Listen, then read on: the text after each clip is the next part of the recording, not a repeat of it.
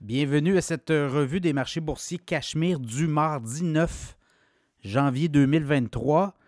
Encore euh, des marchés boursiers très hésitants. On va avoir des chiffres cette semaine aux États-Unis, notamment sur la production et également sur l'inflation. Donc, ça pourrait jouer sur euh, les euh, prochains résultats. Et dès vendredi, on va commencer à voir les résultats financiers du quatrième trimestre. Les banques américaines vont commencer à divulguer leurs résultats financiers du dernier trimestre. Donc, ça va euh, comme ça tomber là, pour les euh, prochaines semaines.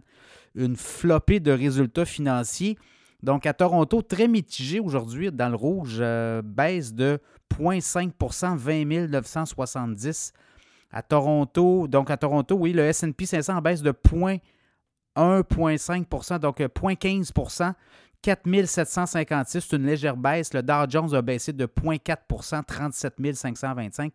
Le Nasdaq a légèrement rebondi de 0,09% 14 857. Le baril de pétrole a remonté de 1,42 à 72,19 US, référence WTI. Le Bitcoin corrigeait en après-marché 45 795 en baisse de 1510. Je vais vous expliquer pourquoi. Également, gold de l'or euh, en hausse de 2,80 20, euh, en fait 2036 et 30 l'once d'or qui rebondit. Euh, ben oui, le Bitcoin, on en a parlé. La SEC doit demain dire si elle va approuver la vente de ETF Bitcoin comptant. Là, il y a plusieurs joueurs qui sont en attente de ces demandes-là. Et il y a eu une rumeur, en fait, c'est la SEC. Elle dit que son compte a été piraté. Est-ce que c'est vraiment le cas? Et là, ben, ça s'est emballé euh, selon euh, ce que la SEC annonçait, c'est qu'elle approuvait la vente de Bitcoin comptant aux États-Unis. Là, et vous voyez où le, marché du Bitcoin a explosé. Par la suite, c'est euh, rétracté. En fait, ça, s'est replacé, mais a descendu aussi. Donc, tout ça, c'est fou là, ce qui se passe.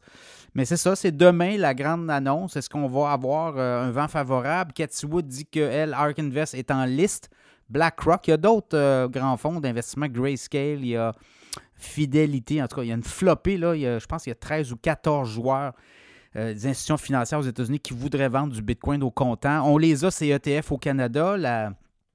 L'autorité des marchés financiers au Canada a autorisé la vente euh, depuis plusieurs années d'ailleurs, qu'on peut acheter du Bitcoin au comptant, de l'Ethereum au comptant dans des comptes ETF.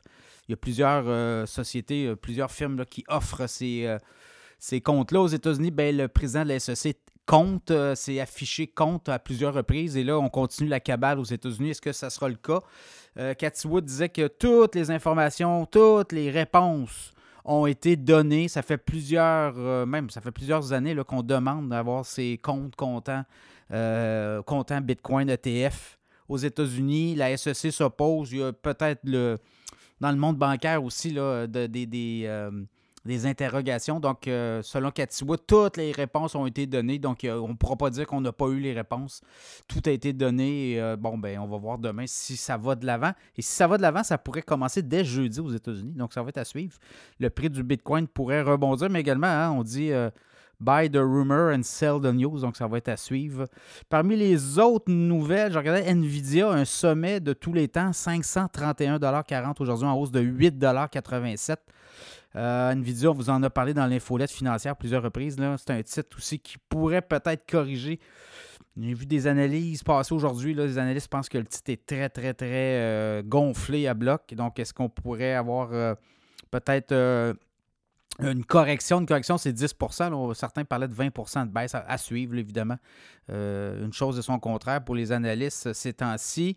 Sinon, ben écoutez, on va regarder les indices, là, on va regarder la, productivité, l'inflation pour avoir des euh, données là-dessus. Puis je vais regarder un peu là, sur les prévisions euh, d'une baisse possible des taux aux États-Unis taux directeur en mars, ben, on, est, on est moins sûr. Voyez-vous, il y a 64% des traders interrogés par FedWatch là, qui pensent qu'il y aurait une baisse en mars contre 79% pour une semaine. Donc, euh, ça se refroidit les ardeurs, mais quand même à suivre. Sinon, le titre de Boeing a continué euh, de chuter, une baisse d'1,4 donc euh, là aussi, est-ce qu'on va être capable de renverser la tendance? Pas la première fois, Boeing, mais à suivre dans ce cas-là. Sinon, au Canada, ben, c'est plutôt tranquille. Je regardais le grand patron de Gildan, l'ex-grand patron là, qui s'est fait démissionner, ben, contre-attaque dans les médias. Hier, il y avait la direction euh, qui l'accusait d'avoir privilégié des investissements personnels, de ne pas être assez présent aux rencontres, de ne pas être assez présent euh, dans les, euh, les différentes activités de l'entreprise. Donc, lui se défend cette fois-ci. Donc, à suivre, bras de fer au CA de Gildan, le titre aussi en pâtit.